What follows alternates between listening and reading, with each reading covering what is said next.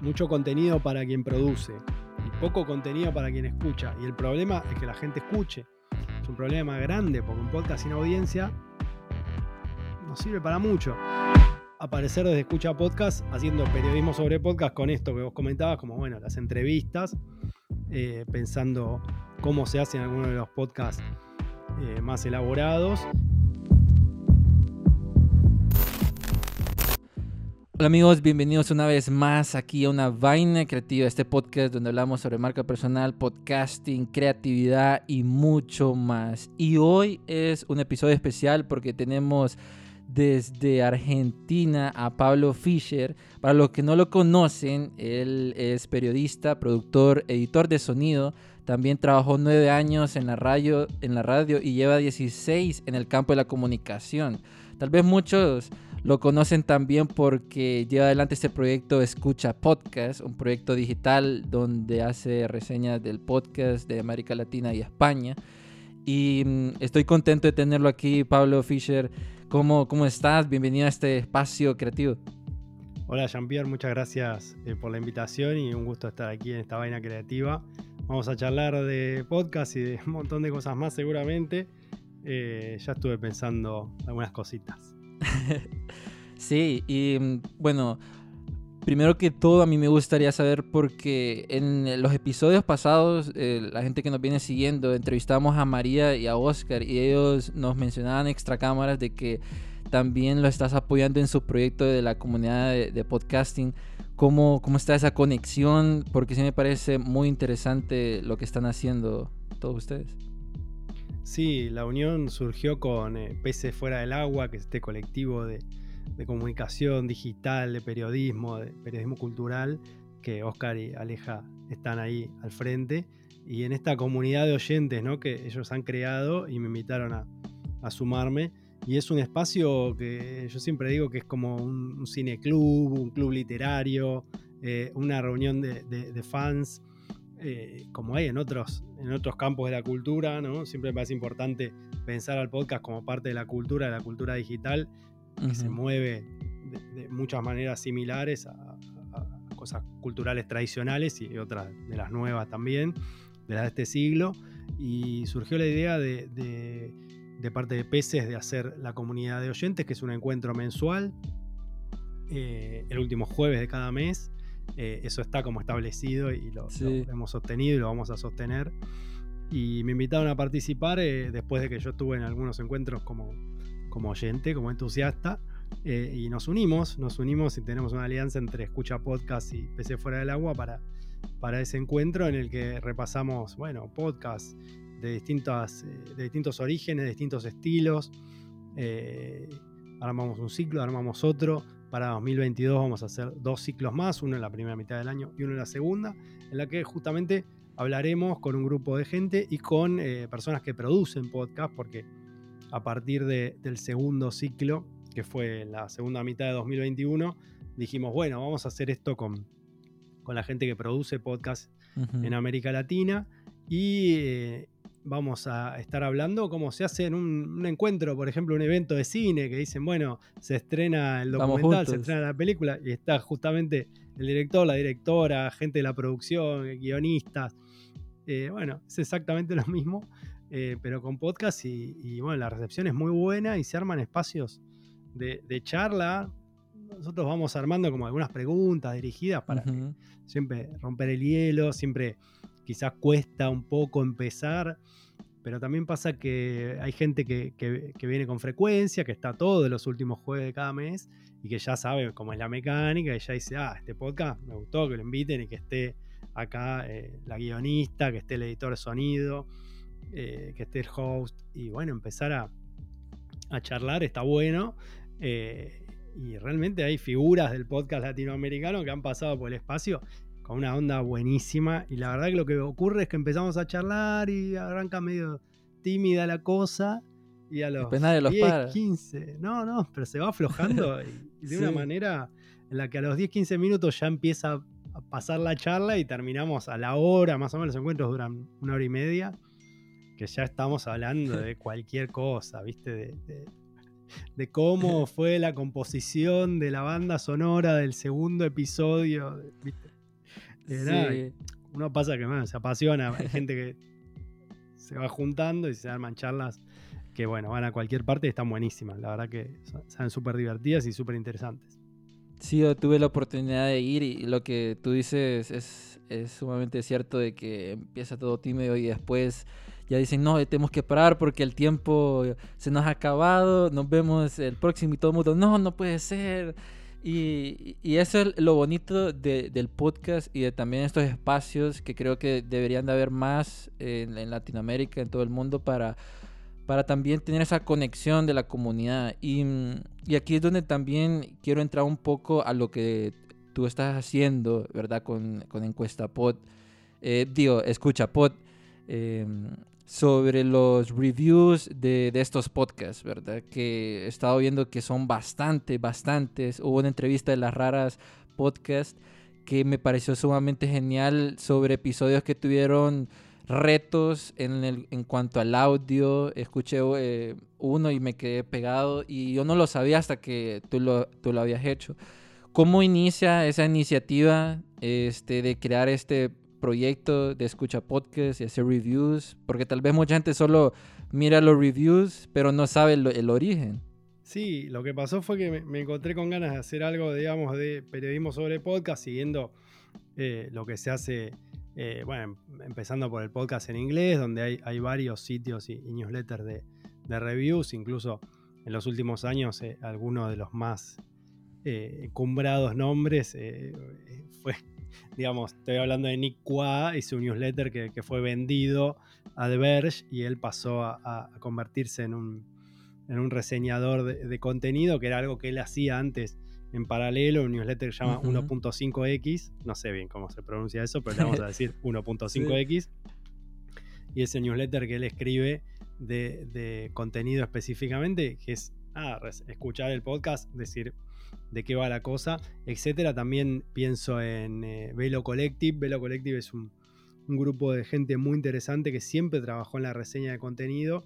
Hace muy poco, lamentablemente, Velo Collective en enero de 2022 eh, anunció que cesaba la operación del colectivo, que se dispersaban por el mundo del podcast, pero la verdad que siempre muy interesante, sobre todo el enfoque crítico, eh, de la crítica también constructiva, eh, muchas veces positiva y a, veces negativa, y como también aparecer desde Escucha Podcast haciendo periodismo sobre podcast con esto que vos comentabas, como bueno, las entrevistas, eh, pensando cómo se hacen algunos de los podcasts eh, más elaborados. Y también haciendo textos, generando textos, digamos, de, periodismo cultural sobre esos podcasts, para también tener como un, con el paso del tiempo, como un cúmulo, un grupo, digamos, una cantidad de reseñas en las que eh, también se pueden ir trazando, eh, no sé, paralelismos, comparaciones. Eh, no son los mismos los podcasts de ficción que los podcasts de true crime, que los podcasts de entrevista, que los podcasts de comedia. obviamente pasa que uno tiene el enfoque el gusto personal y por más que, digamos, sea un proyecto periodístico, cultural sobre podcast, no es eh, objetivo ni nada que se le parezca, digamos, eh, tiene bastante lo que sería marca autoral y, aparecen muchísimo más algunos géneros y algunos estilos que otros. Eh, pero bueno, supongo que con el paso del tiempo y si el podcast se lo toma suficientemente en serio, porque a veces pasa un poco que algunos medios, que sobre todo medios tradicionales, es como que, bueno, aparece todo el podcast, eh, ¿no? Cada dos, tres años se, habla de un boom, eh, que, no sabemos en español o en Latinoamérica si, ya pasó, si está por venir. Digo, yo prefiero como también eh, no hablar de boom y de esas cosas, pero en esos momentos o cuando ocurre algún hito o alguna cuestión, los medios quizás tradicionales se, se meten, dicen, ah, están estos podcasts, salió esto, quizás alguna persona famosa hace un podcast. En Argentina eh, ha pasado, digamos, poco. Eh, no, hay muchas personas famosas que han hecho podcast. Eh, claro.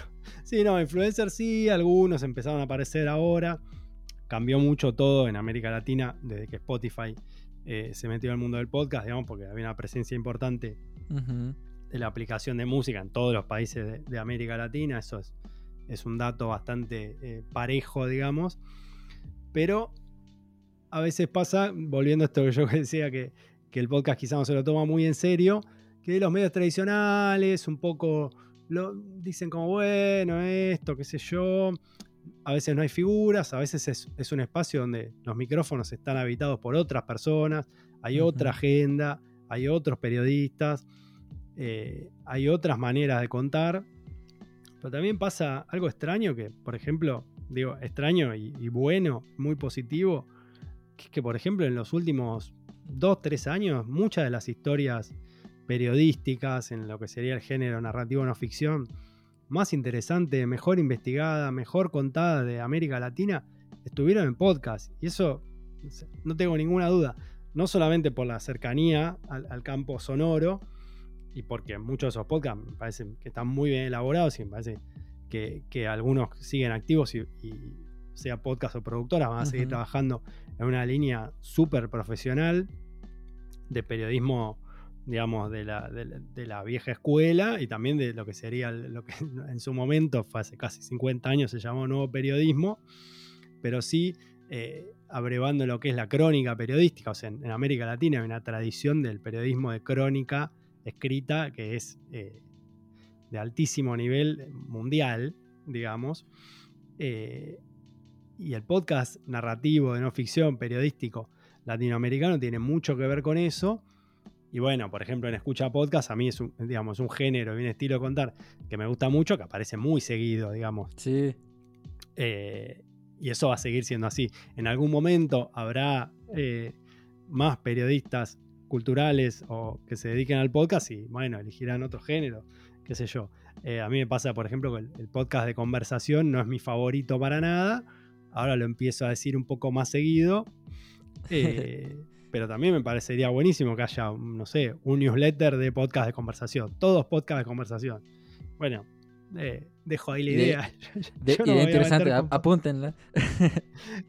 no, no, pero así como podría haber, eh, no sé, proyectos periodísticos de solamente de podcast de ficción, digo, ahora se están haciendo un montón, es más caro, es más complejo de producir, hay que conseguir financiamiento seguramente, eh, no hay por ahora, digamos, mucha plata puesta en ficciones en América Latina, pero cada año hay más y cada año se, producen ficciones más interesantes.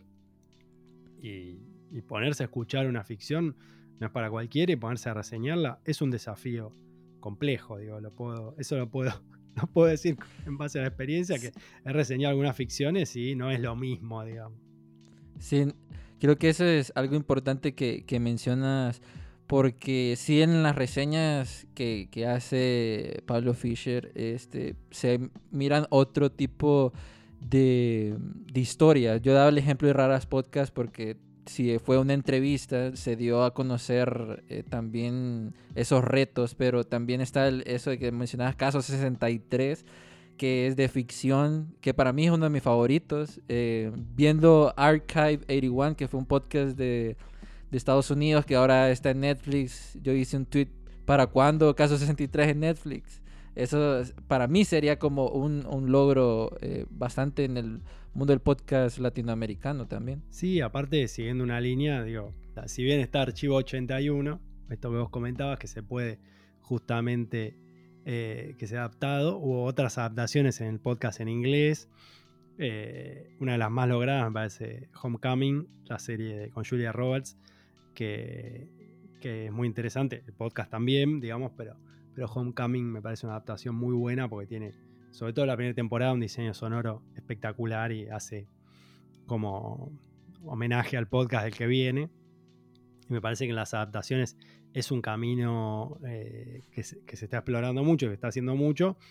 Y quizás Caso 63 sea el gran podcast eh, digamos, latinoamericano, esta producción de emisor podcasting junto a Spotify, sí. que eh, no solamente la adaptación televisiva, digamos que es eh, quizá esperable y deseable, sino que se ha adaptado a varios idiomas y creo que ahí va, a haber un antes y un después cuando se lance finalmente la prometida versión en inglés.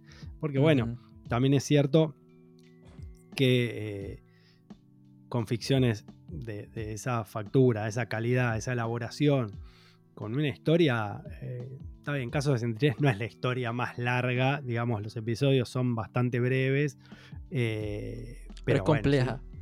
es compleja y si uno va a hacer una adaptación eh, televisiva se pueden mostrar otras cosas, quizás se pueden extender las cuestiones, aparte las adaptaciones siempre son diferentes, digamos, no, no vamos a esperar que los episodios de TV duren lo mismo, pero también es cierto que eh, lo que son ficciones en español, eh, estamos esperando que se está produciendo eh, la adaptación de El Gran Apagón en la televisión española, que eso también es un hito importantísimo, no solamente El Gran Apagón, que terminó con un teatro lleno y, otros hitos dentro del podcast en español, que para mí lo hace como distinto a otros, a otros podcasts de ficción, si bien puede gustar o no, qué sé yo, a mí me gustaba más la primera temporada, la segunda un poco menos, ¿eh? bueno, no vamos a meter en valoraciones con El Gran Apagón, pero digamos, es una serie eh, que uno la veía como eh, televisiva y bueno, está en camino.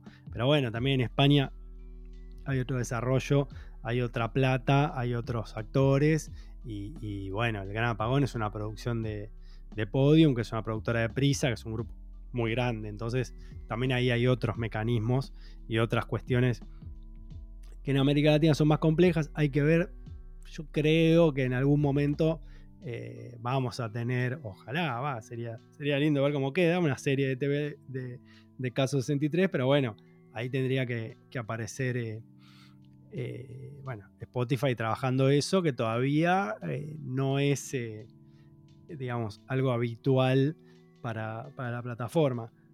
Yo creo que, lo vamos a ver, pero bueno, quizás hay como pasos a seguir. Caso 63 está adaptado al portugués. Eh, la escuché bastante, pues se, entiende bastante. Y la verdad que, es casi igual, digamos. Y está adaptada eh, al indio. O sea, se estrenó, se estrenó en India, le cambiaron un poco el nombre y algunas cosas. Obviamente el idioma ahí sí, eh, imposible. No, manejo, pero, pero bueno, es un mercado en el que Spotify quiere entrar. Es un mercado enorme, ¿no? Estamos hablando de,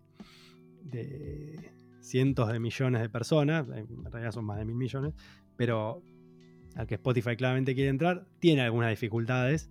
Eh, pasa en algunos mercados eh, de Asia, de Oriente, de, distintos países que, que, nada, hay otras plataformas, hay otras como Spotify en América Latina, nosotros tenemos como algo dado, pero eh, en Estados Unidos recién está empezando a, en los últimos meses, a igualar lo que sería Apple en cuestión de, podcast, pero plataformas de música hay varias, en Europa, bueno, eh, tiene más presencia, pero tampoco es una cosa eh, como ocurre en América Latina, que no por ejemplo, en el caso de, Argentina, eh, Amazon Music no existe, no, no, no, se puede acceder. Uno entra y dice, ah, está Amazon Music, ¿dónde están los podcasts? Nada. No existe. no, claro, no, no, no se puede acceder, pero no, como el servicio no está establecido, como bueno, hay una, oferta eh, argentina de los podcasts, por ejemplo, no se puede acceder. Eh, y otras cuestiones así que, en, distintos países, qué sé yo, se operan de formas eh, variada. Si bien es un mundo globalizado, digamos, hay particularidades locales. Y mm, sí, bueno, eso no, ahorita quedé pensando con eso último que había dicho de, Amazon, pero fíjate, retomando un poco de lo que estabas mencionando y el mundo de, ficción con Casa 63 y todo esto, la evolución del podcast a nivel latinoamericano y, conectándolo un poco con lo que estás haciendo, escucha podcast eh, sé que has escuchado bastantes podcasts. ¿Cómo es ese proceso de selección para hacer un review? Porque tal vez allá afuera hay otras personas que quieren hacer algo similar a lo que tú estás haciendo. Porque son buenos reviews. O sea, cuando uno lee el newsletter de Pablo Fischer, uno tiene un panorama completo de lo que sería el podcast. Eh, qué cosas tomas en consideración, ya que eres editor de sonido, eso, si hay podcast que el sonido te ha afectado, pero el contenido es muy bueno, o al revés, ¿cómo, cómo es todo ese proceso que haces? Bueno, primero gracias porque uno como lo que busca, como el objetivo cuando uno busca escribir la reseña es como, bueno, decir, más o menos contar algo del podcast y que eso esté logrado de alguna manera, es, es, un, es un, gol y es un objetivo eh, deseado por este proyecto.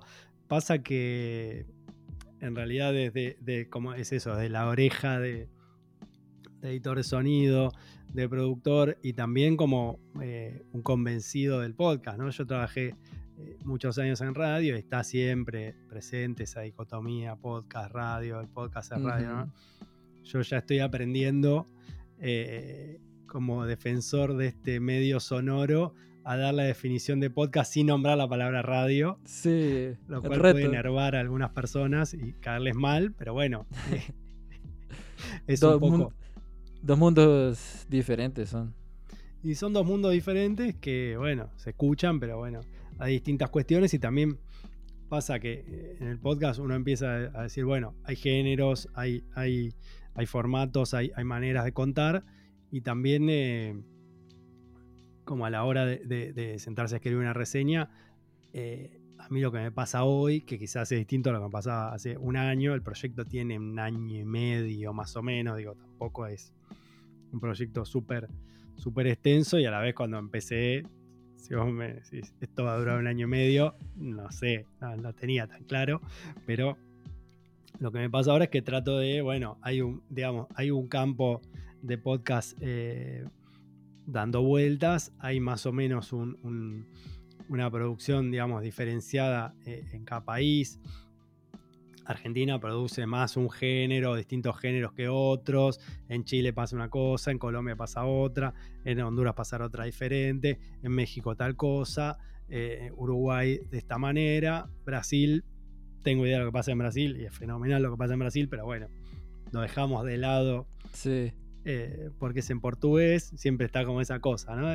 No entiendo el portugués, bueno, pero bueno, es, un, es, un, país donde se, se escucha muchísimos podcasts y se produce un montón, pero, pero bueno, a la hora de, hacer esto, de, escribir y de, reseñar eh, podcasts de, América Latina y de España, eh, me pasa que, que, empiezo a buscar como, bueno, alguno que, que haga algo diferente, alguno que tenga una producción que justamente pueda, esto que vos decís, ¿no? Atraer a alguien que, dice, bueno, yo quiero hacer esto. Bueno, hacer un podcast de, ficción como los que nombramos antes es complejo, es elaborado, hay que tener eh, un guion, el guion es muy extenso, el lenguaje eh, para audio, o sea, la, forma de contar en audio eh, con estas ficciones de estilo cinematográfico, ¿no? El sonido se parece mucho más a lo que uno vivencia cuando mira una serie, una película, que a los radioteatros, a las radionovelas, que tenían un estilo que hoy me parece que no tiene lugar, me parece que, que eh, los radioteatros tenían un estilo, eh, por lo menos en Argentina, muy costumbrista, eh, gritado, de actuaciones exageradas que hoy parecen hasta ridículas, y no es una cuestión de, de valorar cosas que se hacían hace 40, 50 o, 70 años y decir que, son feas, pero que hoy ocurre que, la cosa cambió y escuchar eso hacia atrás es como, bueno, sí, es pintoresco, qué lindo, eh, pero eh, pasa que para ponerse a consumir ahora, sobre todo con producciones que ya existen, ¿no? Eh, y que tienen otro estilo y que el podcast en general grita bastante menos que otros medios. Eh, incluso grita menos que, YouTube, digamos, es un medio que si bien eh, tiene ritmos acelerados y, obviamente se puede levantar la voz todo lo que uno quiera, hay que tener por lo menos cuidado que la, mayoría, la gran, gran mayoría escucha con auriculares y les gusta. Que Pueden quedar sordos, Adentro de la oreja, por supuesto. Ya nos vamos a quedar sordos igual, digamos, ¿no? Somos personas que tenemos muchas horas de auriculares por día, no hace falta que nos griten, pero es un medio en general mucho, mucho más tranquilo. Y por ejemplo, eh, no sé, para no seguir hablando de ficción, pero en comedia, digamos, hacer reír en podcast es bastante complicado. Eh, yo tengo una lista muy pequeña de podcasts que me hacen reír. Eh, no me preguntes cuántos son porque nos vamos a meter en un brete y te va a decir dos. Entonces se van a enojar todos. Pero digo, es muy difícil el humor en podcast porque, bueno, muchas veces, eh, porque hay muchos estilos de humor que sí son un poco más gritados, un tono más elevado, que tiene que ver con cómo funciona la risa y cómo funciona la mecánica. Y también hay cuestiones eh, complejas, qué sé yo. Yo también abarcando un proyecto que, bueno, voy a escuchar todos los podcasts que andan dando, dando vueltas por Latinoamérica. Es imposible, obviamente es inabarcable. ¿Qué ventaja tiene uno como periodista cultural que se pone en ese campo? Bueno, tener la ventaja de la variedad. Obviamente no escuché todos los podcasts que se hacen en ningún país, ni siquiera eh, los que se hicieron el mes pasado en Argentina. Por supuesto, pues imposible. Yo puedo decir, no, escucha podcast, está todo. No, mentira, nunca va a estar todo. Pero bueno, hay variedad. Y yo puedo buscar un podcast de humor. Hay uno que salió eh, en 2021 en, Argentina que se llama Un Mundo Maravilloso, que son episodios breves todos los días, de lunes a viernes. Eh, que más o menos consulté algunas cosas y sé cómo se produce, son horas y horas de, sketch y de personajes y de situaciones y de ideas interpretadas por las, cuatro personas que lo hacen. Y, ese podcast, por ejemplo, a mí en este momento me hace reír mucho y se lo compartí a, colegas y a, incluso a gente de la comunidad de oyentes de otros países, como diciendo, bueno, a ver qué pasa. Porque quizás a veces el humor tiene algo también que a veces es muy eh, local. sí, muy regional. O muy regional será, eh, o sea, es muy argentino el chiste de Un Mundo Maravilloso. Tiene un montón de chistes y un montón de estilos y, como que hacen micro sketch y, situaciones. Y, las situaciones duran un minuto y se cortan. Digo, me parece que está muy bien, muy bien realizado. Pero yo digo, ¿estos se pueden reír en todos los países de América Latina? ¿O se van a reír más en Argentina? ¿O tampoco en Argentina? Porque el estilo de humor a veces es un poco absurdo, a veces es un poco border, a veces es un poco eh, chocante, digamos, es un podcast que no se preocupa en hacer chistes eh, políticamente incorrectos y maquillarlos. Y a veces hay gente que eso no le gusta, digamos, para reírse. Sí, y creo que, que uno que toca hacer la comedia, porque muchos dicen, y me acuerdo que, bueno, en el 2020, cuando inició toda esta ola del podcast, todos tenían, decían, voy a hacer un podcast, este, vamos a hablar de todo. Y en esos grupos compartían de que hablaban de todo y querían ser comedia, pero la comedia de por sí es difícil. Eh, ya en los stand-ups y como tú lo mencionabas en podcast, también es difícil. Y es, es, ahí donde viene ese reto también de que la gente piensa de que el podcast es fácil de hacer. Y, cuando ya entran a ese mundo, ya miran de que es un proceso. Por ejemplo, eso de los sketches. Este, la gente diría, ah, no, ese, es poquito, ese es como lo hizo en un día y pudo ser una semana o dos semanas de idear un solo episodio. Creo que es un reto también importante porque también mencionabas de que hay varios podcasts, pero según una estadística que se compartió ahí en Twitter, de que hay muy poquitos podcasts este, a nivel como mundial, por así decirlo, versus los youtubers que son como un billón. Eh, es algo que te pone a pensar porque muchas personas dicen, no es que ya hay mucho podcast sobre, no sé, enigmas, o hay mucho podcast sobre historia, o, muchos podcasts sobre tal cosa, y de hecho no, este, se crean, pero muchos, y la gran mayoría caen en el podfade y desaparece el proyecto, y creo que los que quedan son los que están como a capa y espada defendiendo eh, esas producciones eh, latinoamericanas o de diferentes estilos. Sí, pasa, pasa mucho que, me, quedaba, pensando, ese, gráfico que decías lo compartió Eric Jones. Sí. Eh, que bueno, él tiene un newsletter sobre podcast, él es estadounidense, integró Velo Collective, que lo nombrábamos hace, hace un rato. Eh, y ese es muy particular, porque sí, hay más o menos 2.7, 3 millones de podcasts. Y los canales de YouTube son 51 millones. Libros, más libros, a grosso modo, es imposible calcular la cantidad, de libros que hay en el mundo, dice 130, qué sé yo. Y videos de YouTube publicados, más o menos un estimativo, da un billón, que son una cantidad enorme. Y, bueno, podemos hablar de, de, discos, de, cualquier cosa. no sé, ¿cuántos videojuegos existen son demasiados videojuegos. Sí, demasiado. Como, Más ¿cuál ahorita es- con el metaverso que, que está ¿Cuál es la base? Claro.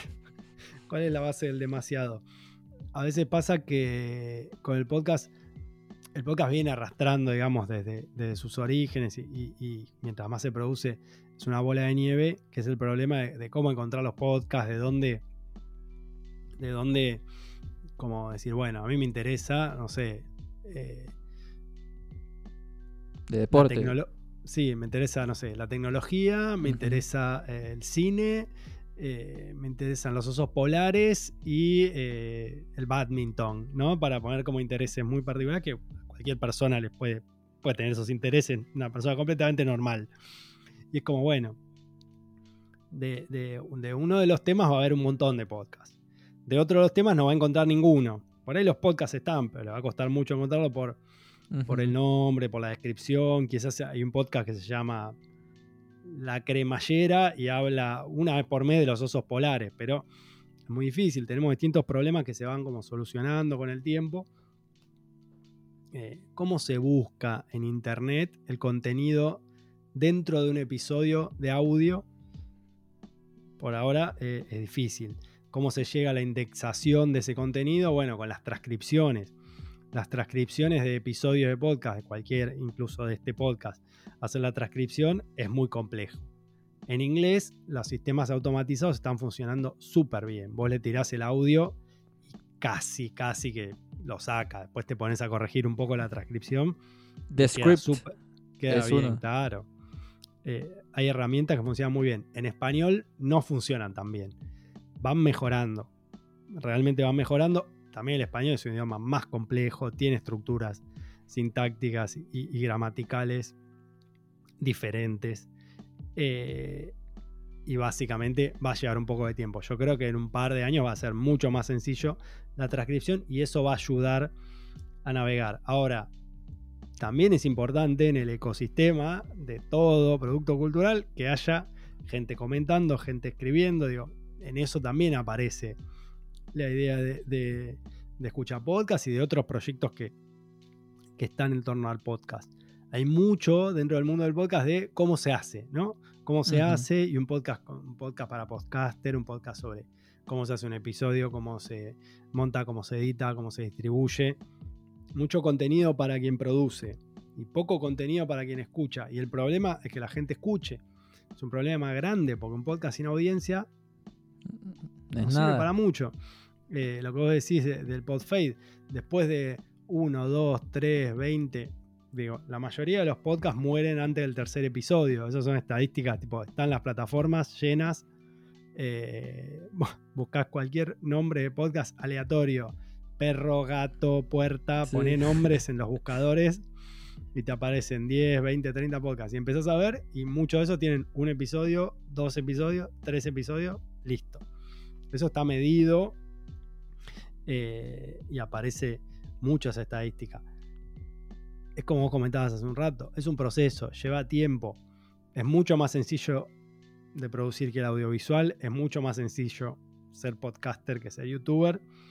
Eh, es bastante más barato, no es gratis y tampoco es barato, barato. Sí. Pero bueno, la verdad que los precios de los micrófonos USB y, y la calidad de los micrófonos USB han ido eh, mejorando, mejorando en el sentido que los precios bajan y la calidad sube eh, con el paso de los años a una velocidad que ya es eh, muy interesante. Digamos, ya hay micrófonos muy buenos, muy baratos, realmente muy baratos.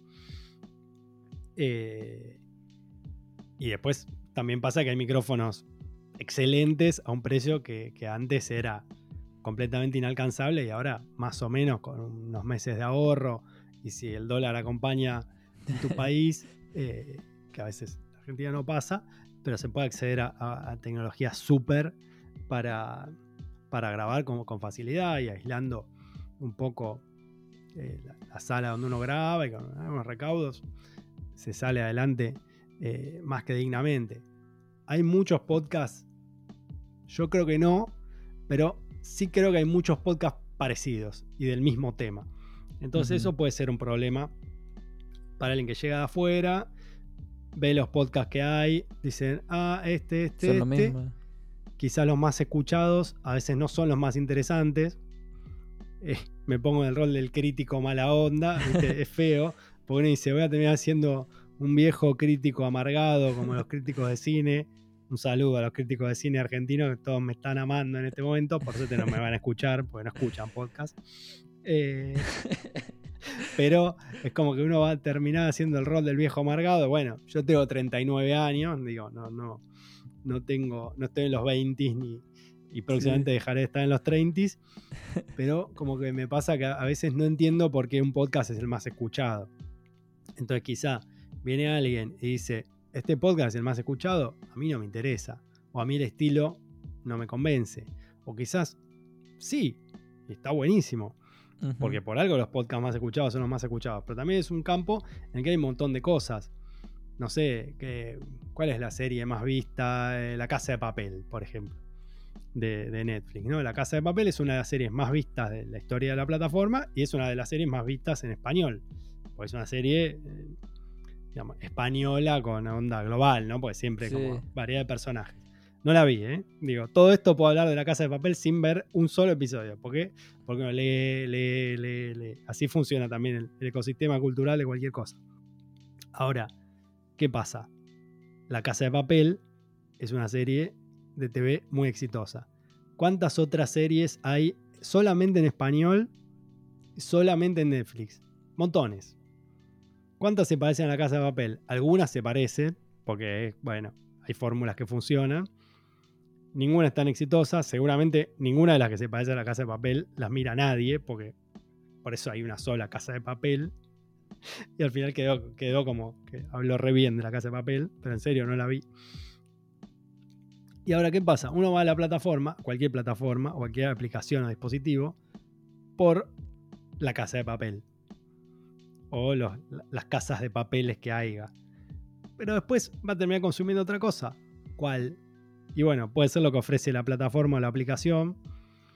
Ahora, ahora, desde hace unos años, que en cualquier momento son cuatro, es bastante tiempo, Spotify tiene podcast y abrís la, aplicación y abrís la aplicación y te da un podcast. Dice, ¿escuchaste este? Lanzamos este.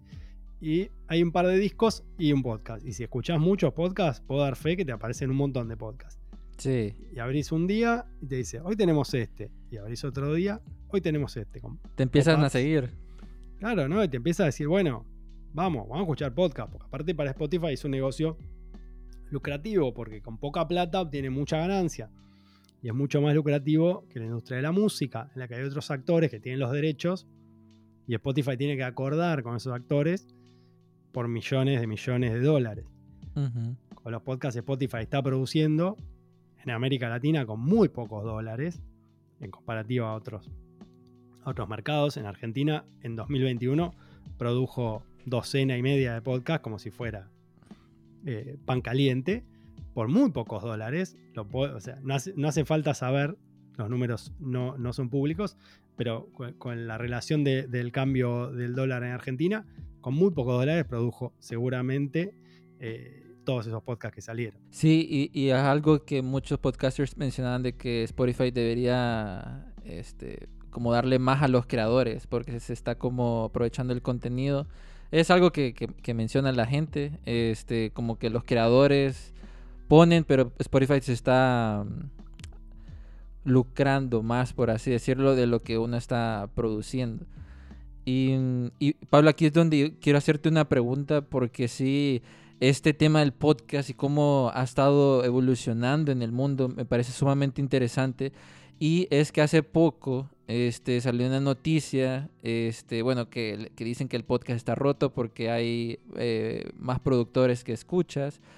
Pero también eh, hay otro, otra cosa que en el mundo del podcast hemos visto de que todavía hay marcas que están como preconcebidas de que si va a funcionar el podcast o no va a funcionar. Y esto me refiero como a, gente que está en lo audiovisual, como por ejemplo TV o radio. Tú que has estado en radio, está, hay unas radios que dicen no, eh, o, no los o no saben utilizar la estrategia del podcast y creen que es como eh, de un, algo que sale en radio y lo meten a Spotify y es algo de 5 horas y, lo manejan como su banco o no sé, como que si fuese, fuese el Google Drive. Este, ¿Por qué crees que está pasando eso este, a nivel latinoamericano, eh, desde tu perspectiva, de que todavía hay marcas que no apuestan al podcast, inclusive viendo cómo está creciendo a nivel latinoamericano estas producciones? Sí, es, es, es raro porque bueno, primero decir que, cada año creo que un poco más sí, sí van apostando y más se van acercando algunas marcas y, algunas empresas, digamos, qué sé yo, eh, yo no tengo ningún interés particular en que las empresas de medios eh, tradicionales o los grupos de medios, eh, qué sé yo, en Argentina hay un grupo muy dominante de, de medios que es mucho más grande que el resto. Yo no tengo ningún interés en que produzcan podcast, pero seguro eh, si, los grandes grupos y las grandes empresas producen eh, podcast con decisión, va a ser eh, beneficioso en general, digamos, para el campo. Si, si, las empresas de medios más grandes de un país de repente están haciendo podcast, por un lado quiere decir que es negocio, porque también hablando de empresas periodísticas y en este mundo de hoy, digamos, en el que prueban una cosa, prueban la otra, también el periodismo está en un momento muy particular en el que muchos medios se han dado cuenta que el tema de clickbait no va más y que hay que ofrecer algún tipo de contenido eh, de calidad y que las suscripciones o los muros de pago funcionan para medios que hacen las cosas bien. Eh, como que está ahí la, lucha todavía, ¿no? La lucha interna de medios periodísticos. Ahora, fuera de medios periodísticos, hay distintas maneras de financiar podcast y también me parece que es muy interesante lo que pasa en distintos países con productoras independientes. Sí, la, mayoría me he estado fijando y de hecho lo hablábamos con Producciones Tristana este, y también con Iván, que lo hablábamos en Podcastinación, sobre que hay más productoras independientes creando ficción o más podcasts que, que las de grandes corporaciones. Sí, eso me parece súper interesante y súper valioso porque eh, el podcast es un producto cultural y, hay funcionamientos, digamos, culturales, lo, que hablábamos antes, y me parece siempre que está bueno tenerlo, tenerlo en mente como, bueno, la industria del cine, también la industria de la música, eh, o quizás, bueno, hablar del campo del cine, el campo de la música, para que no todo el tiempo sea industria, como siempre parece que estamos hablando de, fabricar, eh, no sé, eh, teléfonos móviles en serie. Bueno, no, el podcast, digamos, detrás de todos los podcasts hay personas, eh, los robots y las inteligencias automatizadas no, nos van a reemplazar en esto, justamente, nos pueden reemplazar en un montón de otras cosas mucho más prácticas. Eh, y me parece que, en el campo del audio, en el campo del podcast es interesante lo que pasa con esas productoras independientes que a la vez tomando mecanismos de, otros campos de la cultura, van logrando eh, financiarse algún proyecto con un anunciante, algún otro proyecto con un premio, con una convocatoria que entrega, que entrega plata, que entrega dinero, con, eh, con fondos para realizar un proyecto eh, a los que ahora se puede presentar un podcast. Digo, también esa ventaja hay que tomarla, ¿no? Ahora el podcast existe en distintos campos y si quizás las empresas no lo ven como un negocio, algunas sí, otras no, pero está la posibilidad de presentar un proyecto para alguna convocatoria, algún fondo nacional, local, internacional, no sé, de todo tipo. Y ahí aparece la oportunidad de presentar un podcast y que el podcast esté, de que se pueda presentar un podcast que hace algunos años, digo, yo tengo experiencia de haber presentado proyectos que esto, que como, bueno, vamos a presentar un proyecto en un fondo de fomento de la ciudad de Buenos Aires o de eh, la provincia de Buenos Aires, alguno eh, de, cultura de, la nación argentina. Y era como, bueno, llamar ahí a la oficina y decir, hola, queremos hacer algo eh, sonoro, como radio, tener un poco que explicar lo que era un podcast, no sé qué. Era como, bueno, ponelo en audiovisual, ponelo en categoría audiovisual. Pero no tiene video, no sé qué. Y la verdad, no solamente a mí, el fondo nunca salía. Eh, nunca te daban la plata para producir eso audiovisual, que en realidad era audio porque no era visual, pero no había otra categoría. Hay gente que le salió igual y, pudo producir su podcast. Y ahora pasa que en los últimos años por lo menos en algunos de estos fondos, no en todos, pero sé que pasa en varios países y que hay fondos internacionales y que hay, eh, eh, no sé, por ejemplo, eh, Dosis, podcast colombiano sobre drogas que lo hizo la productora de No Ficción. La No Ficción es una productora de Colombia muy interesante porque aparte, esto que estamos hablando de las vías de financiamiento, de los acuerdos, de la manera de mantener una productora independiente, ellos hicieron todas las variantes posibles, las tienen con Spotify, hicieron un acuerdo independiente, con una ONG, con una marca. La verdad que en eso es una productora ejemplar, como hay otras en América Latina, pero se me ocurre ahora, ellos hicieron un podcast que era un fondo para producir proyectos sobre eh, cómo afecta eh, la, problemática de la droga, no desde el punto de vista de, consumo, etcétera, sino como, bueno, eh, en relación al narcotráfico, a problemas sociales, socioculturales, etcétera. Bueno, ellos aplicaron ese fondo, lo ganaron y produjeron una temporada del podcast. Y esa, esa posibilidad de que el podcast esté como algo, y sobre todo que haya también premios, que vaya viendo eh, con el paso del tiempo, van apareciendo premios. Ahora en 2022 se van a hacer por primera vez los, los ondas globales del podcast, desde la, la cadena SER de España, y eso va, a ser un premio que, va a tener peso y, y, va a ser importante. Eso va a generar también un hito en el ecosistema del podcast en nuestro idioma cada año y, nada, esas, esas producciones premiadas en distintos géneros, eh, se va a premiar eh, distintas categorías y eso también va a ordenar un poco el esquema.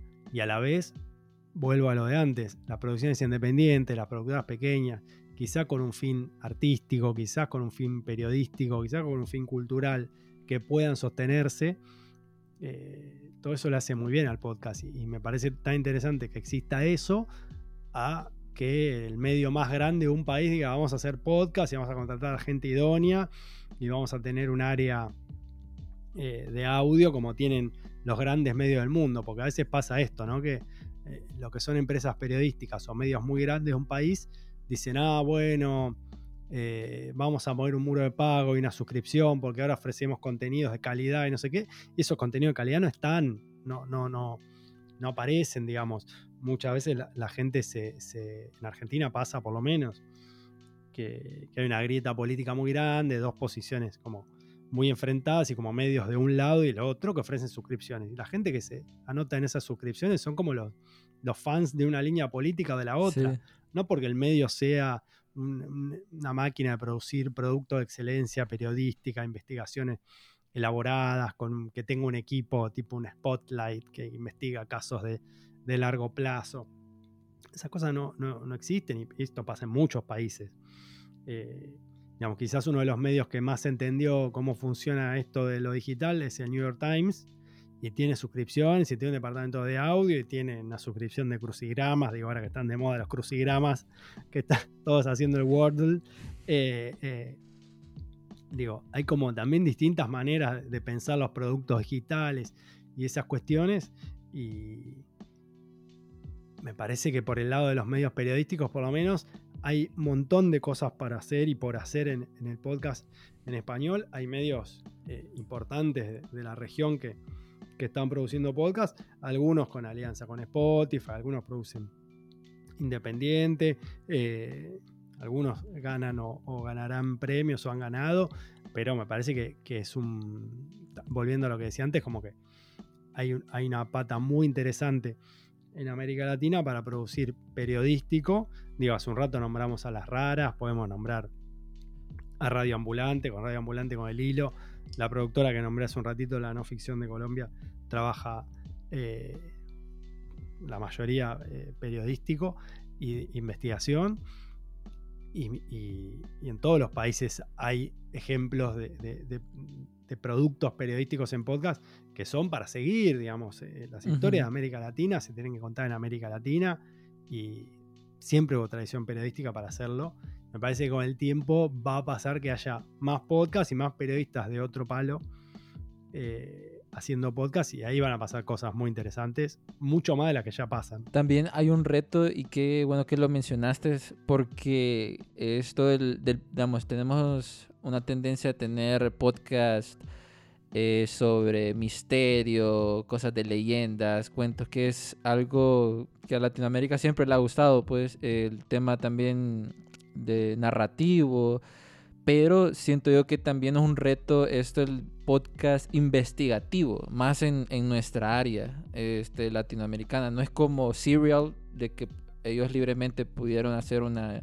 investigación de un caso aquí creo que ya son otros factores para que alguien haga algo investigativo fuerte y lo lance en podcast. Eh, he hablado con algunos y algunos periodistas y dicen, no, es que no apoyan mucho el área de investigación porque tienen miedo a ser silenciados por otras cosas. Entonces, no sé qué opinas sobre eso, porque ya que lo tocaste, siento que es me salió esa idea, pues, como para poner en la mesa. Sí, ocurre que algunas de las producciones, digamos, más interesantes de, en lo periodístico se han hecho en podcast y, y, falta como quizás que, más medios eh, dediquen más tiempo. Esto que mencionaba vos, ¿no? Como, bueno, el área investigativa de un diario, de, no sé, los grandes periódicos de, de América Latina, que tienen tradición de un siglo por lo menos, digamos, ¿no?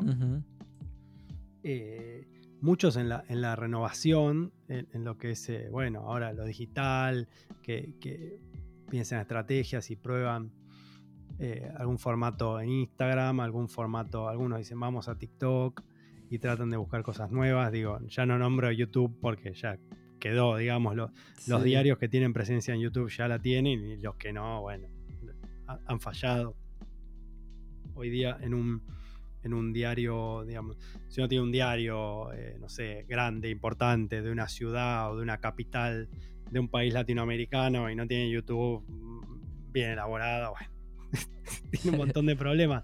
Pero volviendo a lo que es el, podcast puntualmente, eh, y quizás hay un problema de fondo, que es que las grandes investigaciones eh, perdieron lugar en los medios tradicionales en estos grandes diarios, en, bueno, grandes revistas tradicionales de periodismo que quedan poquísimas.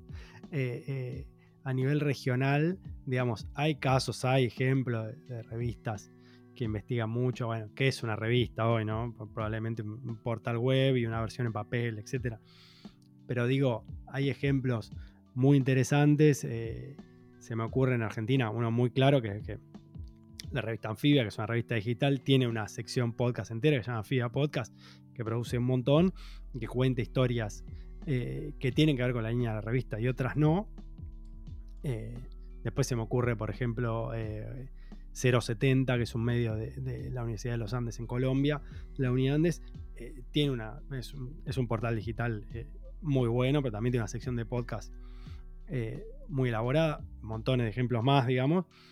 Pero eh, eh, no es la media y no es, eh, qué sé yo, bueno, me meto con lo local, digamos, pues, La Nación, que es un diario argentino de línea conservadora, digamos, de, derecha, muy tradicional y muy antiguo, es el diario más antiguo de la Argentina, de los que está activo, digamos, u otros que quedan por el camino, pero tiene una sección de podcast que podría explotar más, que podría eh, tener, digamos, otro tipo de, contenidos. Y, la tiene hace muchos años y, han presentado algunas veces números de audiencias que ellos consideran importantes y que son importantes para lo que es el podcast, pero podrían ser cinco veces más si le pusieran, digamos, otra dedicación y, una dedicación que, otros medios, sigo en, los periodísticos y en los diarios tradicionales, digamos, como para, bueno, a ver si suena alguna alarma por ahí si alguien escucha esto, pero como que puede hacerse muchísimo más. Me parece que, igualmente en Latinoamérica eh, hay producciones muy interesantes y que esto que decía antes tiene que, que básicamente Latinoamérica contar sus propias historias. Seguramente desde eh, productoras independientes y de producciones independientes van a salir cosas más interesantes. Estaría buenísimo que los grandes medios, con plata, con financiamiento, que digan, vamos a poner un equipo de, aunque sea tres periodistas, lo ideal sería 5, 10 a 15, digo, una sección de audio, pero vamos a poner tres periodistas a producir podcast y que saquen cuatro podcasts por año, eso medio hoy de América Latina le va a ser un diferencial que otros no tienen. Y seguro van a salir historias más interesantes porque cuando uno pone un micrófono, cuando uno saca un micrófono a la calle a buscar el sonido, a buscar esa historia, pasan cosas. Pasaron durante, pasaron durante años de años de años con la radio, pasaron en un montón de podcasts y, van a seguir pasando.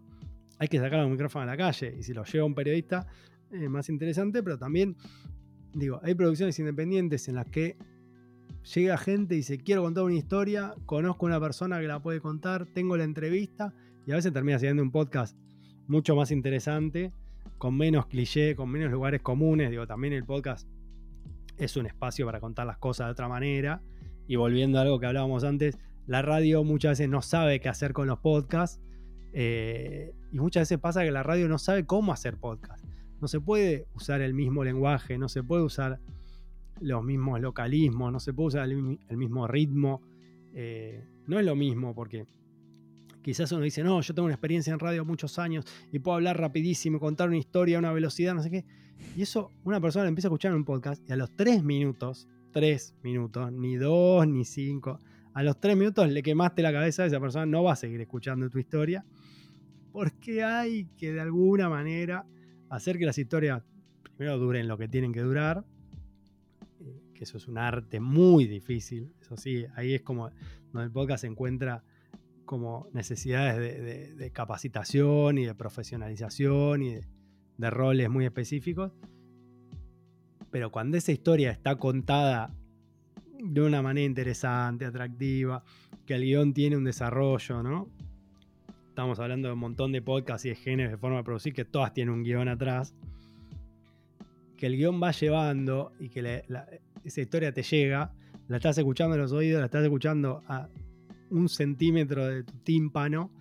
Y ahí la historia llega y son historias que quedan marcadas, digo, vos decías que un episodio de Las Raras que escuchaste y te marcó, hay episodios de Radio Ambulante, hay episodios de la no ficción, recuerdo un periódico ayer, un podcast muy interesante que hicieron de Colombia.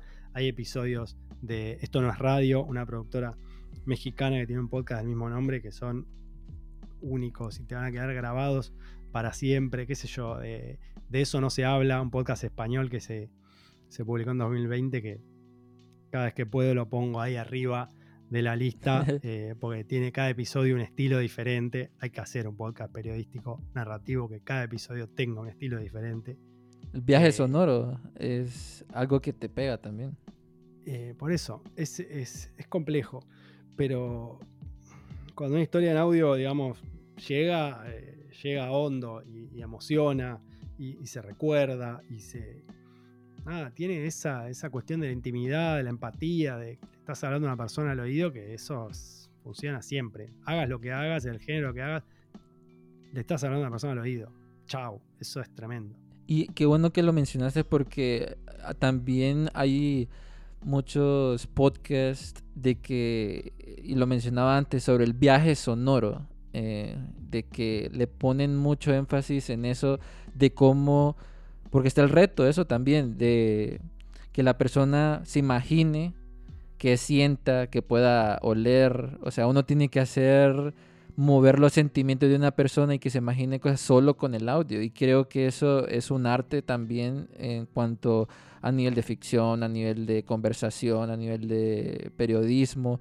Y como mencionaban, en, no me acuerdo ahorita, creo que eran las raras, era documentar o llevar a esta escucha mucho con el sonido, mucho con el sonido, la música que uno pone, este, también eh, los efectos de sonido, todo eso va a pegar mucho en cómo el usuario lo retenga ese tipo de información. Y solo para poner ese dato y por qué es tan importante como ese viaje sonoro y todo lo que mencionabas, hace poco, creo que fue en septiembre del año pasado, Spotify hizo un, un estudio este, con Neuro Insight a unas 600 personas de cómo fue el cómo es el efecto del sonido eh, en las personas a nivel neuronal. Y lo interesante es que la mayoría de esas personas, el, estudio salió de que tenían un mayor engagement o una mayor retención en el audio que los otros formatos a largo plazo. Entonces ya te imaginas este, que un podcast te esté hablando bien personal, lo vas a recordar tal vez toda tu vida porque te hizo llorar o te, te motivó a hacer algo. Sí, aparte de esos estudios, digamos, son muy interesantes porque van a la parte como científica de, de algo que quizás es más fácil comprobar de, bueno, escuchas una historia, te emociona, te hace llorar, te hace reír, te hace informarte. Eh, y hay una retención obvia que, te, permanece, digamos, en la memoria y que te puede, no sé, hay historias que te pueden hacer llorar todas las veces que la escuchás. Vos decís, bueno, a ver, otra vez voy a escuchar. Eh, ¿Has tenido historias que te han hecho llorar o no? Sí, siempre. Eh, es, muy complicado ahora nombrar varias, pero, pero hay historias que decís, bueno, otra vez esta historia tiene esa capacidad de emocionar en ese momento cuando pasa tal cosa. Y sí, es como, no sé, ver una película dos veces. Nunca he visto una película dos veces. Bueno, un podcast se puede escuchar un montón de veces. Algunos no, por supuesto. Algunos quizás ya lo escuchaste, decís, bueno, no, ya está. Pero los podcasts, digamos, elaborados. A mí, yo soy muy fan del periodismo narrativo y hay podcasts que se pueden escuchar varias veces, doy fe, no solamente por, la historia que cuentan, sino por cómo está contada. Eh, y, es particular, digamos. Eh, eh, está buenísimo que haya estudios sobre cómo funcionan neuronalmente las cosas, pero algunos tienen la comprobación empírica que lo escuchas y, te genera una emoción, un recuerdo, y me parece que esos son los que después terminan valorados diferentes. No sé si serán los más escuchados, a veces pasa que no. Eh, que quizás hay géneros y, estilos que son muy particulares para algunas personas, digamos, documentales o de investigación, pero que a esas personas que son fan de, esos episodios y de esos podcasts, eh, no, se les va a olvidar rápido y tampoco se les va a pasar el fanatismo de un día para el otro. y, y fíjate que también está este mundo de los podcasts infantiles que tampoco está explotado y hablando, haciendo esa conexión de la retención, es, hasta se podría, digo yo, ¿verdad? Como eh, acelerar el, aprendizaje de los niños por medio del podcast, ya que es auditivo. Entonces, con todos estos estudios. Y no se ha explotado mucho. Sé que compartiste uno de Spotify, no lo he escuchado. Eh, Coco, no sé cómo se llama ahorita. Coco Pero, sí. Ajá. Pero lo, acaban de lanzar, creo que salió, mientras estamos hablando, lo acaban de, de publicar. Sí, sí. Pero no he visto muchos podcasts así, especialmente para niños. No sé, en tu investigación, ¿por qué será? O... No, bueno, pasan dos cosas. Hay algunos, digamos, en todos los países hay algunos podcasts infantiles. Algunos, eh, no sé, no son buenos, digamos. Yo no, eh, nada, como una persona de 39 años, vaya a juzgar podcasts infantiles puede ser errado, digamos. Hay que ir y preguntarle a los niños. a los niños y a las niñas. Eh, pero bueno, le pasé a algunos amigos, a algunas amigas, le dije, che, a ver si tu nena escucha este, a ver si a Juan le gusta este podcast, no sé qué, y no se engancha mucho. Pero hay una cuestión para mí, eh, hay dos cuestiones, digamos. Una que cuando uno es chico y en esta época es muy diferente la cosa, digamos, pero bueno, ver algo, digamos, el estímulo, ahí sí, audiovisual, estímulo visual, es muy importante y los canales de, YouTube infantiles son largamente, digamos, eh, muchas veces habitantes del top 10, no solamente de canales con más suscriptores, sino de canales con más reproducciones. ¿Qué pasa? La mayoría de esas reproducciones son otra vez. El contenido on demand se puede ver otra vez y otra vez y otra vez y otra vez gratis. Y eso a los chicos les encanta. Eso es una realidad. Así es como, bueno, tengo algunos amigos, amigas, padres, madres que están completamente quemados de escuchar La Granja de Zenón, de escuchar. Lavado de cerebro. de escuchar esas canciones de. Sí, la vaca, Lola, la, bueno, no quiero a ver si tiene cuestión de copyright, pero hay un par de que son tremendos. Y Spotify, justamente, para mí, como eh, un acuerdo que le va a traer muchísima plata eh, veremos después si los podcasts funcionan o no, digamos, si, más o menos sigue la línea de lo que hicieron en Cocomelo, en el, canal de YouTube, que son unos dibujitos que cualquiera que tenga hijos o tenga sobrino, haya visto algún niño viendo YouTube, los ves y dice, ah, sí, son esas, ¿sí? Es un canal como educativo, con canciones. Eh, que bueno, ahora van a lanzar unos podcasts originales que sí, de alguna manera, digamos, hay que ver también porque está el tema de que, bueno, hay que tener la aplicación de Spotify con las cuentas familiares, eh, que eso usan los chicos. O bueno, claro, Spotify Kids. Y, también como, bueno, la cuestión de que, bueno, ¿dónde vamos a escuchar las, las canciones de, de Coco Melon? No sé, en el auto. Eh, pues también ahí está la competencia de, bueno, eh, las pantallas, ¿no? Digo, ahí hay una competencia más grande. Hay podcasts infantiles en todos los países y, se producen algunos bastante buenos y otros que no. Pero también hay una cuestión preexistente al todo lo digital, que son los cassettes, los CDs de canciones infantiles y no solo de canciones, sino de cuentos. Eh, yo recuerdo en mi infancia haber escuchado cantidades de cassettes por la época que me ha tocado de cassettes infantiles, cassettes de cuentos. Eh, era un consumo, pero tremendo. Muchas producciones en Argentina, en particular, digamos que yo, María Elena Walsh, etc. Eh, pero también como audiolibros y, cuentos. El libro que venía con el cassette y que uno ponía y leía el libro y escuchaba el cassette. Algunos de esos eran españoles, me acuerdo por el acento. Y esas cuestiones en versiones en CD, en versiones en DVD, en versiones digitales, siguen existiendo. Y me parece que seguirán existiendo porque funciona y porque hay momentos en los que un chico puede escuchar algo y, y, quizás está haciendo otra cosa o quizás no está mirando una pantalla. Ahí también es una buena beta para que eh, justamente el tema de la niñez y las horas frente a una pantalla es un tema altamente debatido y que genera eh, mucha preocupación en algunos padres y madres, otros no, pero, pero digo, es un tema debatido. Y ahí puede haber, eh, digamos, un desarrollo importante del podcast infantil, del que, eh, digamos, hay bastante, pero seguramente puede haber mucho más. No hay muchos podcasts infantiles y puede haber millones. Todo esto tiene que ver con el crecimiento del campo y con que se vayan estableciendo cosas, digamos. Eh, tampoco hay tantos podcasts de ficción para adultos, menos infantiles. Algunos, hay que ver ahí también como una actualización, ¿no? No sé si el podcast infantil de hoy puede ser todavía alguien leyendo un texto. Eh, quizás sí y quizás no, digamos, porque hay mucho podcast infantil que es, bueno, te vamos a leer un cuento el formato que sea, con una voz así o con una voz. Hacen los personajes normal, y todo. Alguna, claro, o personificados, o hay muchos que son una mujer, una narradora leyendo cuentos, muy clásico, muy formato, digamos que en los cassettes y en los CDs también estaba. Eh, y no sé, porque el podcast con lo leído, viste, tiene como, está peleado el podcast con lo leído. Un podcast leído se nota enseguida sí, no, tiene esa misma dinámica, ese mismo efecto. ¿Y qué pasa? ¿Eso a los chicos les molesta? Sí, no, qué sé yo. Un cuentito a la hora de dormir, eso creo que es viejo como la humanidad, funciona perfecto.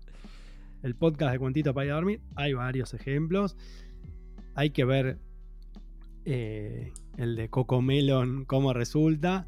Y hay que ver también, como bueno, ahí sí, sí, sí aparecen otras producciones, y si se empieza a hacer más podcasts infantiles o no, porque a veces pasa que también en estos países de América tenemos Spotify muy arriba en los porcentajes de uso, en algunos países 80%, 90%, 70%, no importa. En otros, en muchos países de América Latina no hay competencia para Spotify. por más que existan otras aplicaciones, perdieron por goleada y es una distancia irrecuperable. Y ahí hay que ver, porque si Spotify dice, bueno, ahora sale uno de Cocomelon en español, y por ahí el año que viene hay 5 y el otro año hay 10 y anda a competir contra eso. Es medio difícil.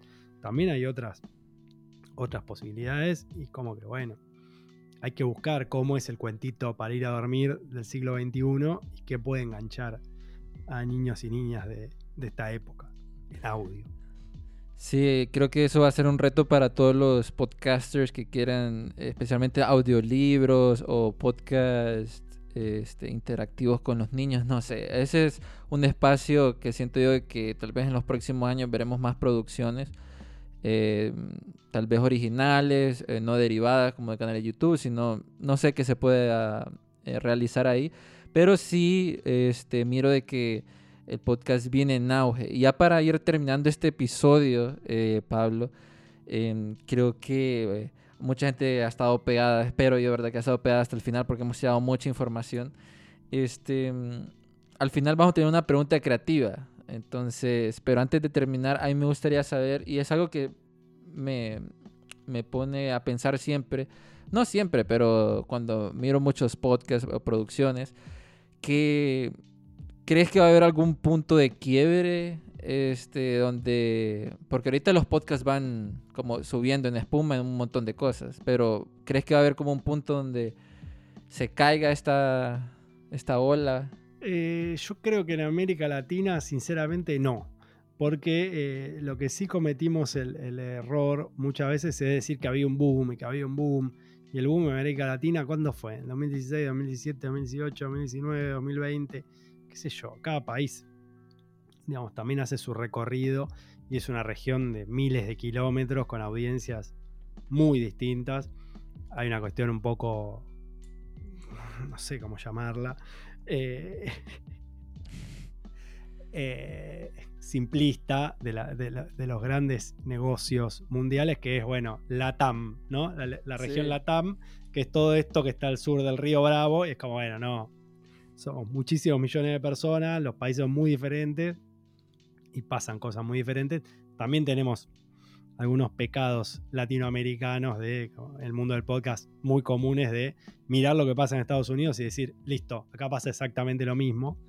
Y estoy seguro que no hay una sola práctica cultural eh, sacando algunas cosas muy snob y muy cosmopolitas de algunas capitales de América en las que podemos llegar en algún caso a incluir Buenos Aires, que es una ciudad muy particular, y podemos incluir quizás algunas otras capitales 5 o 6 de toda América que tengan cosas parecidas a las grandes ciudades, algunas grandes ciudades, todas las salvedades que estoy poniendo en algunas cosas de Estados Unidos, pero después me parece que en el mundo del podcast no se parece absolutamente nada. Lo que pasa es que, bueno, ellos miden mucho, tienen mercado del podcast y una industria completamente desarrollada. Eh, pero me parece que ahí tenemos que tomar el aprendizaje de otra industria como el cine, por ejemplo, en la que, bueno, la forma de producir, los desafíos, las historias, los modos de contar son diferentes. Eh, y ahí pasan otras cosas, digamos. Eh, me perdí un poco con la pregunta que me hacías, pero me quedé pensando un poco en estas diferencias culturales decisivas, digamos, y, en la particularidad de que, de que todos los países de América podemos producir cosas diferentes. Punto de quiebre, no sé, o sea, eh, que el mundo del podcast en algún momento puede cambiar cuando algún actor de los otros grandes eh, tome alguna decisión grande de verdad, digamos, pues estamos hablando de, digo, vamos a ponerle nombres a la cosa, ¿no? Amazon, eh, Google, y no sé, quizás en algún momento le parece negocio a, Microsoft. A Microsoft lo veo muy con el tema del gaming, ¿no? Digamos, este comienzo de 2022 tomó una decisión de, inversión muy importante. No vamos a meter en eso. Pero Spotify es una empresa global grande, pero no es tan grande. O sea, no, no, tiene una presencia en América Latina quizás sobredimensionada, pero no es ni por asomo un Google, ni por asomo un Amazon, ni por asomo un Apple. ¿no? Porque el mundo del podcast eh, anglosajón, en América Latina es distinto, estuvo dominado por Apple durante mucho tiempo. También durante mucho otro, otro tiempo, años digamos, Apple se lo tomó como una pereza atómica, estuvo durmiendo en los laureles. Y ahora, claro, Spotify apareció con fuerza en el mundo del podcast, comprando, comprando productoras estadounidenses. grandes, Claro, y comprando figuras, pero sobre todo las, productoras. Porque también comprando productoras, en algunos casos generó más podcasts y en otros casos sacó jugadores de la competencia. Porque varias de las productoras que compró Spotify no han hecho mucho o no han hecho nada han hecho poco en relación a lo que venían haciendo, digamos. En Estados Unidos pasa que hay muchos jugadores y productoras de mediano tamaño que lo que buscan es ser vendidas o absorbidas o etcétera. Pues pasa así. Ahora, en otras regiones es distinto. Y en América Latina es bien distinto. Me parece que, pueden cambiar las cosas en algún momento si alguno de los actores gigantes toma alguna decisión. Google Podcast existe como una plataforma y como una aplicación, pero a Google parece no importarle mucho. Desarrollan alguna cosita por año, tiran. Eh, Amazon no, no, no juega en, Latinoamérica con, lo que es audio, en la TAM, como, como les gusta pensar estas grandes plataformas.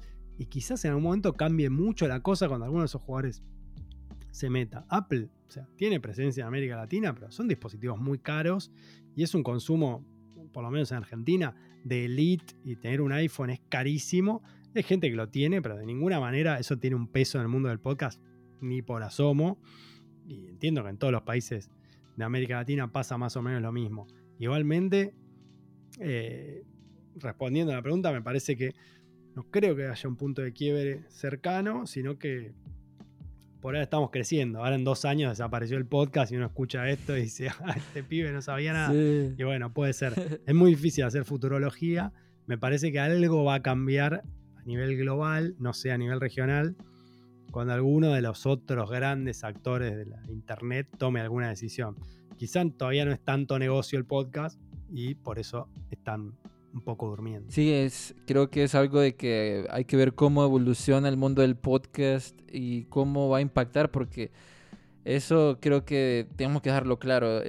hay ciertas empresas que dominan eh, el sector, ¿verdad? Entonces las decisiones que ellos hagan pueden afectar a muchas personas. Hablaban mucho del podcast eh, privados y públicos, pero creo que ese es ya otro tema que podemos eh, discutir en otro episodio. Y ya llegando a la parte de mera final, este, hemos llegado a la, a la pregunta creativa, Pablo.